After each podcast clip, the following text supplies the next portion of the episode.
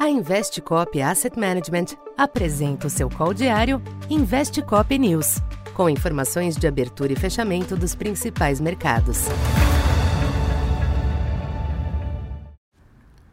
Bom dia, eu sou Silvio Campos Neto, economista da Tendências Consultoria, empresa parceira da Investcop.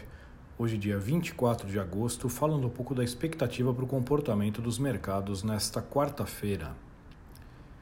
Os mercados internacionais iniciam a sessão sob clima cauteloso, no aguardo dos próximos sinais a serem emitidos pelo Fed na próxima sexta, com a esperada participação do presidente Jerome Powell no simpósio de política monetária. Ontem, dados novamente fracos da economia norte-americana renovaram as apostas de moderação do ciclo de aumento dos juros, mas o tema segue em aberto, com alguns dirigentes da instituição ainda defendendo uma abordagem mais dura. Por hora, os índices futuros em Wall Street operam sem fôlego, com sinal levemente negativo para a sessão.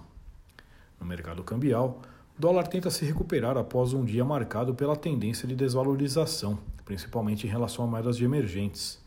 De todo modo, as oscilações são comedidas. O euro permanece fragilizado, operando abaixo da paridade ante o dólar. O dia traz novos dados de atividade nos Estados Unidos, com destaque para as vendas pendentes de imóveis, que devem ratificar o cenário adverso para o setor. Já o petróleo amplia os ganhos dos últimos dias diante de comentários de países membros da OPEP. Nesta manhã, o barril Brent volta a superar os 100 dólares. Por fim, o minério de ferro teve um dia de pequenos ganhos nos mercados asiáticos. Aqui no Brasil, os ativos têm mantido um comportamento mais ameno, o que se traduziu em mais uma sessão positiva ontem, para hoje, os sinais externos devem conter a dinâmica, eventualmente estimulando pequenos ajustes em câmbio e bolsa. Na agenda local, o IPCA 15 deve apontar mais uma deflação, porém inferior à registrada no fechamento de julho. Vale observar a abertura, que será importante para a avaliação por parte do Banco Central. Perspectiva de desaceleração em grupos importantes como alimentação deve reforçar as apostas majoritárias de encerramento do ciclo de aumento da Selic nos atuais 13,75%.